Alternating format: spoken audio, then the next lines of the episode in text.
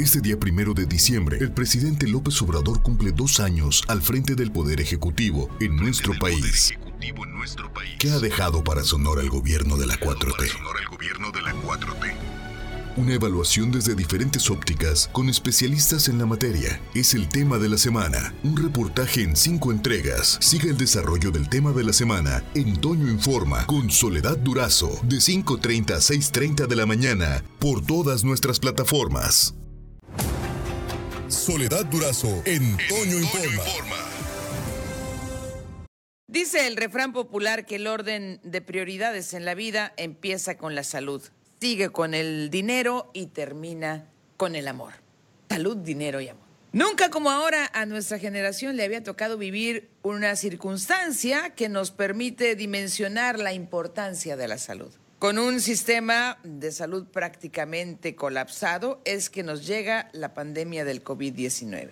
Pero en materia de ese, que es el bien tan preciado, ¿qué ha traído el gobierno del presidente López Obrador a Sonora? La siguiente es una recopilación de Denise Sebrer. Este es el tema de la semana. En Toño Informa. Cuando nuestra salud o la de algún familiar se ve quebrantada y nos sentimos vulnerables, el juicio se vuelve más agudo hacia el sistema de gobierno. Espacios insuficientes e inadecuados, falta de medicamentos, de personal e instrumental médico son las carencias que desde que tenemos memoria venimos escuchando y padeciendo. El segundo año de gobierno del presidente López Obrador ha quedado marcado por la presencia de la pandemia de COVID-19 y el manejo que se ha hecho de ella por parte de las autoridades ha sido sumamente cuestionado. Sin embargo, los dos años de gobierno de la 4T no se limitan al coronavirus y sus efectos.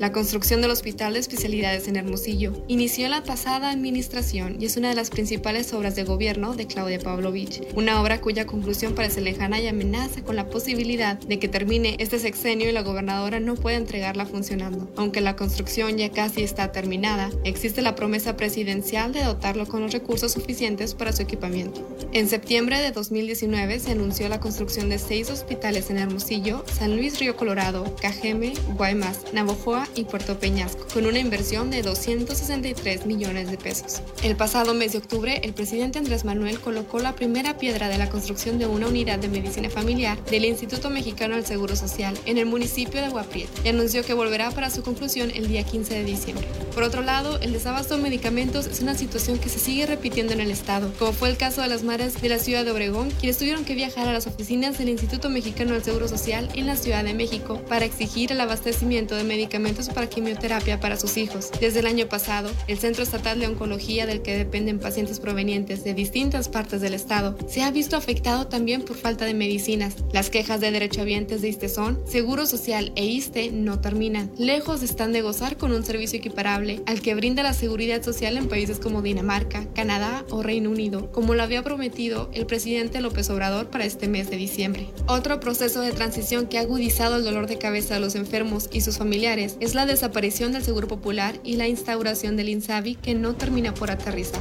El gobierno federal destinó en 2019 1.238 millones para la salud de los sonorenses, pero para el año siguiente, es decir, este 2020, fueron 178 millones de pesos menos. Y la buena noticia es que el presupuesto para el 2021 contempla casi 1.300 millones de pesos para el rubro de salud en nuestro estado. Si bien es cierto, el gobierno tiene la obligación de garantizar servicios de salud a la población, no conviene olvidarnos que cada uno de nosotros también tenemos gran responsabilidad en cuidarla. Para Larsa Noticias, Denise Cebreros. Como ya le adelantaba, está con nosotros vía telefónica y le agradezco mucho que nos tome la llamada el doctor Luis Estrada. Es eh, director general de SPIN, esta empresa, eh, Luis, que eh, en estos 10 años que tiene SPIN de llevar a cabo un riguroso trabajo de, investigación y acopio, sistemático del conocimiento e información, el seguimiento que ha dado estos dos últimos años eh, al, trabajo, a lo que se expone en las conferencias mañaneras, sin duda le ha dado Spin una, una exposición muy, muy amplia que, y le, ha posicionado ya como una firma eh, que que eh, hace eso un seguimiento muy puntual y riguroso de los contenidos de la mañanera o del mensaje del presidente durante las conferencias mañaneras. Te agradezco que me tomes la llamada eh, y, bueno, eh, poner en contexto al auditorio sobre lo que ha hecho o lo que ha sido este trabajo de SPIN los últimos años, Luis. Gracias, Soledad. Buenos días. Buenos días a todos. Gracias por la invitación. pues sí, llevamos el análisis de las conferencias del presidente López Obrador, en buena medida porque es un ejercicio inédito, nunca nadie ha hecho conferencias de prensa diarias, ningún presidente en el mundo, y desde que el presidente las hace, tampoco ningún presidente ha decidido seguirle el paso, y creo que eso me parece digno de ser investigado y por supuesto publicado. Y, y, y, este ejercicio le ha dado a, Spin, este, eh, pues caramba, mucho más eh, conocimiento. Eh, este, ¿Qué ha significado para ustedes como equipo hacer este, este trabajo, Luis? ¿qué, qué, les ha dejado como equipo? me imagino que, que de entrada marcar pauta, porque ha habido otras marcas que han intentado seguirles el ritmo, pero hasta ahorita no he visto otra. Pues mira, finalmente eh, no solo es la parte académica que todos nuestros consultores siempre eh, pues necesitamos ese aspecto eh, que nos define y nos ayuda a entender mejor los fenómenos. Todo tiene que ser pues no, no una opinión, sino una medición y una, una cifra, algo que sustente lo que se está diciendo. Aquí no es, para los debates lo mejor es irnos a los datos y que los datos hablen y definan. Creo que esa ha sido siempre la, la, orientación de SPIN, como bien decías en estos 10 años que acabamos de cumplir, eh, entender la comunicación, eh, en este caso la política, nosotros nos dedicamos a diseñar eh, comunicación estratégica en general, pero bueno, pues la política es la más intensa o la más eh, presente en, los medios de comunicación y siempre son ejemplos que pueden servirnos para saber lo que se debe hacer, lo que no se debe hacer y creo que toda esa parte eh, siempre nos ha eh, podido orientar. comparando y teniendo como referencia a Estados Unidos, a Francia, a Rusia, a España, en fin, a cualquier otro, o una perspectiva comparada que nos permita entender claramente cuáles son los aciertos y los errores para que cuando se nos presenten algunas necesidades de comunicación para nuestros clientes podamos orientarlos mejor y les podamos dar una mejor solución a sus necesidades de comunicación. Así es. Y esta, esta medición, esta evaluación, eh, pues, pues requiere muchas veces de parte del cliente o de quien está siendo evaluado, de quien está siendo medido, eh, eh, una, ahora sí que madurez para aceptar los resultados y canalizar esos resultados de forma adecuada para alcanzar sus objetivos. Sí, bueno, pues finalmente también se entiende que no necesariamente todos conocen o no todos son especialistas de un tema y que pues nosotros presentamos las alternativas y creo que siempre eh, lo que hemos eh, llevado a cabo con nuestros clientes es darles a conocer cuáles son las opciones, eh, cuáles son las de mayor éxito, cuáles son las de mayor impacto y que entonces los clientes decían conforme a objetivos que se plantean, por supuesto, desde, desde tiempo atrás, ¿no? Claro. Estoy conversando con el doctor Luis Estrada, eh, director general de SPIN, y eh, para que nos comparta lo que ha encontrado SPIN, lo que ha eh, medido con base en los contenidos de las conferencias mañaneras de estos dos años del presidente López Obrador. ¿Qué números nos puedes compartir o qué, datos nos puedes compartir, Luis? Fíjate que acaba de terminar eh, en esta semana, las, eh, la semana pasada se rebasó las 500 conferencias del presidente. La duración de las conferencias pues se ha extendido a más de dos, eh, casi dos horas en promedio, pero en este año, en 2020, han durado prácticamente, prácticamente dos horas. Y creo que ahí hay una explicación de lo que el presidente hace todos los días en Palacio Nacional eh, en su calidad de jefe de Estado y jefe de gobierno, con la bandera, con el escudo, con recursos públicos sobre todo. Y es, eh, el presidente presume que esto es un ejercicio de transparencia, de rendición de cuentas, de información, eh, pero en realidad lo que nosotros vemos es que al no tener sustento gran parte de lo que dice el presidente, te veía pues prácticamente en el conteo que llevamos 79 afirmaciones en promedio son falsas o engañosas o no tienen sustento por conferencia, 79. eh, pues entonces eso dificulta que el presidente pueda trascender a medios eh, con audiencia, a medios serios, a medios eh, que pueden de alguna forma eh, hacer o multiplicar el mensaje del presidente, en buena medida porque si no hay sustento en lo que dice, pues no es publicable. Y creo que eh, entonces ahí el contenido de lo que dice el presidente todas las mañanas no es una, un reporte cómo va su gobierno, lo que él llama la cuarta transformación, sino meramente una repetición de, pues ya sabemos, anécdotas históricas que a veces el presidente dice que no son ciertas, eh, enemigos reales e imaginarios, eh, ataques a los medios de comunicación, eh, en fin, creo que eh, es claro y evidente para todos cómo el presidente ha hecho de este ejercicio un, un acto de propaganda. Ahora, eh, eh, en, en, este tiempo que se ha analizado eh, la, las, conferencias mañaneras por parte de SPIN, eh, ¿qué, ¿qué, referencias podemos encontrar o qué encontramos con relación a Sonora? Yo creo que Sonora es de los estados que a través de colegas está más presente, o, es la sensación que me, que me da, ya nos dirás tú con, base en los números de SPIN, Luis, ¿qué, qué, ¿qué es lo que tenemos en el caso de Sonora? De presencia de Sonora en las conferencias mañaneras.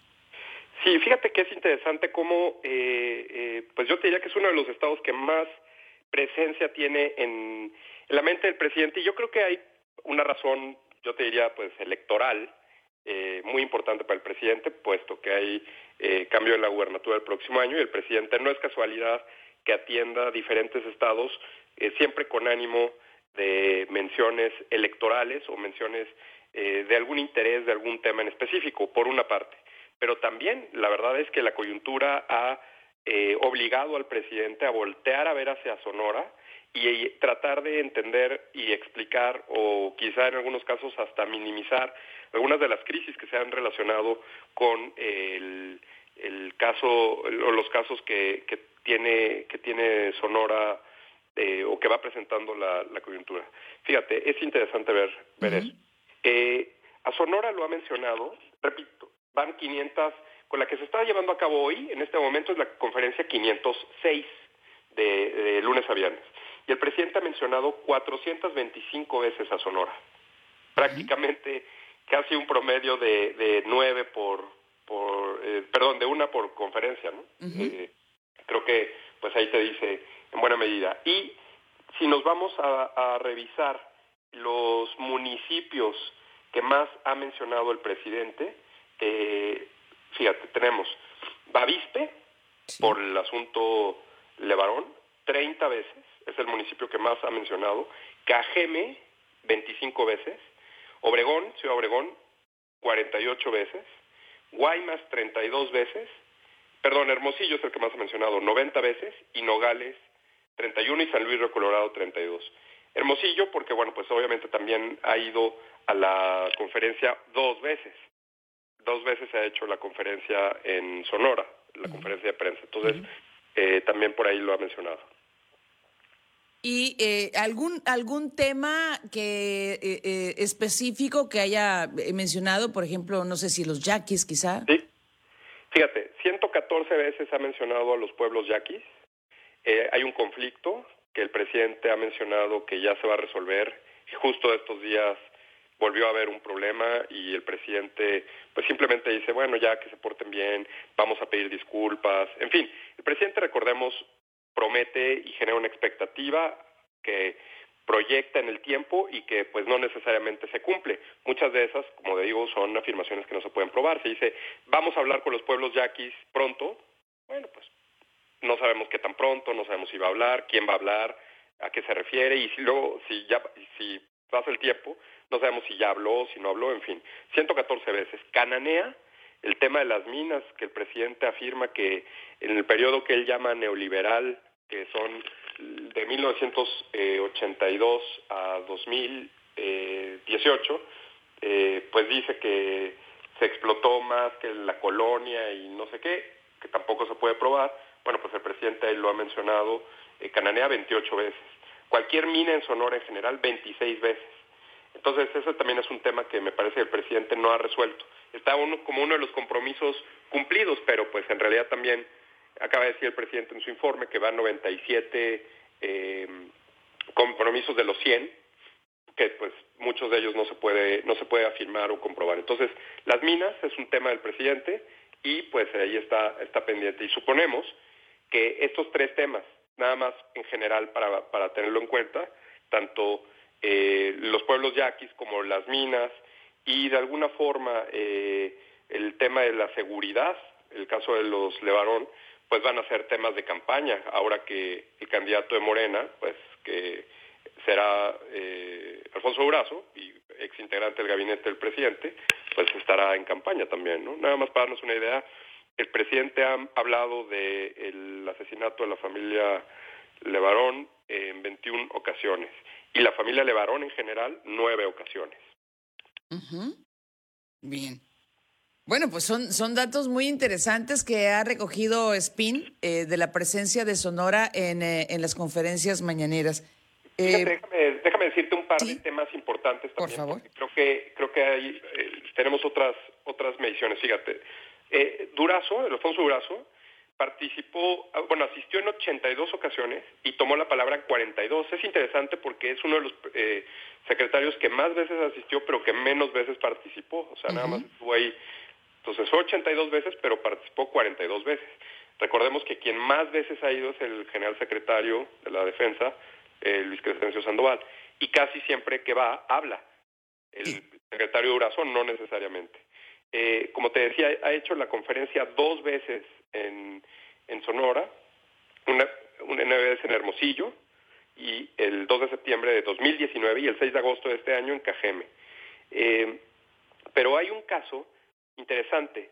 Bueno, sabemos que hay periodistas de Sonora que han asistido varias veces a la conferencia. ¿Sí? Hay una, hay una mm, eh, de tus colegas que más, que, ha ido eh, varias veces y que pues eh, tiene como un interés especial en, en comentar o preguntar sobre sobre Sonora y es eh, Sheila Rosagel que ella ha ido, eh, bueno, ha, realizado preguntas 97 ocasiones, está en el top 5 de los que más han preguntado.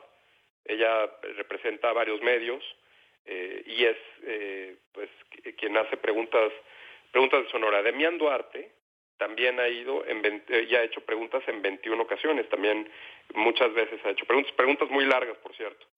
También quien hace preguntas y preguntas largas es la periodista Reina Aide Ramírez, que ha hecho 20 preguntas. y duras a veces, ¿no? Sí, como que es con quien más el presidente interactúa. Ella es muy cuestionada, eh, cuestiona mucho al presidente y el presidente a veces le, le contesta y las, las interacciones pueden durar media hora, 40 minutos, solo entre ellos dos, imagínate, prácticamente la mitad de la conferencia. La, la conferencia. Eh, Caetano Lucero eh, ha realizado cinco preguntas y eh, tanto Alberto Medina como Priscila Cárdenas, tres veces, tres preguntas, perdón, Silvia Núñez, una pregunta, y Ángel Coronel, una, una pregunta. Eh, también, ya por último, déjame decirte, Milton Martínez, una, una pregunta también. Te quería comentar de un caso de la, de la carretera de Sonora, porque ahí es donde nos llamó la atención, eh, pues un poco lo que decía justo eh, Shaila, Shaila Rosagel. El presidente eh, bueno, es una carretera que pues seguramente ustedes conocen muy bien, que es la carretera de eh, eh, Nogales, Sonora, ¿no? Que, que, inauguró el presidente en 2000, el presidente Enrique Peña en diciembre de 2018. Pero faltaban dos tramos. Y el presidente López Obrador dijo en una conferencia que iba a estar para abril o para mayo del 2019. Y Shaila Rosagel le siguió preguntando, el presidente lo dijo, no, ya va a estar, lo dijo que ya estaría en, en junio, en julio, 2019, junio, julio, agosto, septiembre, en fin, el 2 de septiembre de 2019 dijo que había eh, diversos asuntos que pues estaban como impidiendo que esta carretera se terminara y que los estaban chantajeando. El presidente dijo, bueno, pues nos están chantajeando y por eso no se puede terminar. Y finalmente, para no hacer el cuento largo, al pasado 6 de octubre le volvió a preguntar Demián Duarte y el presidente dijo que eh, pues todavía no estaba lista la carretera y que pues ya no quería poner una fecha porque entonces al poner una fecha los iban a, chantajear. Pero en todo caso, es una carretera, es una obra que a nosotros nos parece simbólica de lo que el presidente promete en las conferencias de prensa, porque pues él puede decir la, la carretera ya va a estar, los hospitales ya se van a construir, eh, en fin, una muestra de la obra pública a cargo del Estado y que por alguna razón el presidente lo adjudica a chantajes de los eh, contratistas, pero en realidad demuestra que el presidente no tiene control de lo que está haciendo en términos de obra pública en cualquier parte del país. Esto es solo una carretera y me parece que faltan de construirse menos de 500 metros, algo así, ¿no? Sí, e, es una, es una carretera que eh, toda, toda su vida ha estado en construcción o, en reparación. Eh, no, no tenemos, eh, así los sonorenses, un momento que podamos decir, en esta ocasión la Cuatro Carriles, que así la conocemos, la Cuatro Carriles ha estado completa de alguna manera. Pues no, no está todavía. Y el presidente dijo, bueno, pues ya está, ya va a estar. Y pues claramente ha ido posponiendo. Ya cumplió dos años de gobierno. El presidente dice que ha cumplido 97 de 100 compromisos, dice que ya están sentadas las bases de lo que él llama la cuarta transformación y pues 500 metros de una carretera no pueden estar, a pesar de que le dice el presidente que ya van a estar.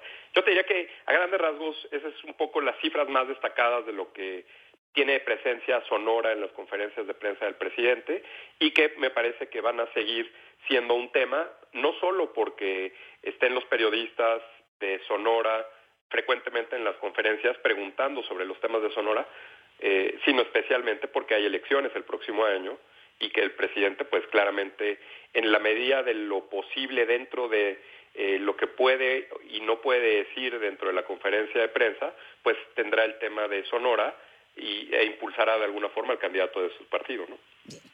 Pues te aprecio muchísimo, Luis, eh, que, que, hayas hecho este análisis de la presencia de Sonora en las conferencias matutinas eh, a través del trabajo sistemático, así riguroso que realiza SPIN. Muchísimas gracias. Al contrario, Soledad, muchas gracias por la, por la invitación. Toda la información, eh, si googlean SPIN, por favor. conferencia presidente, está toda la información, están las infografías quincenales, las entrevistas, los artículos, en fin, todo, y mi cuenta de Twitter, arroba Luis Estrada-bajo. Así es. Muchas gracias, Luis. Al contrario, Soledad, muchas gracias. Muy buenos días. Soledad Durazo en Toño Informa.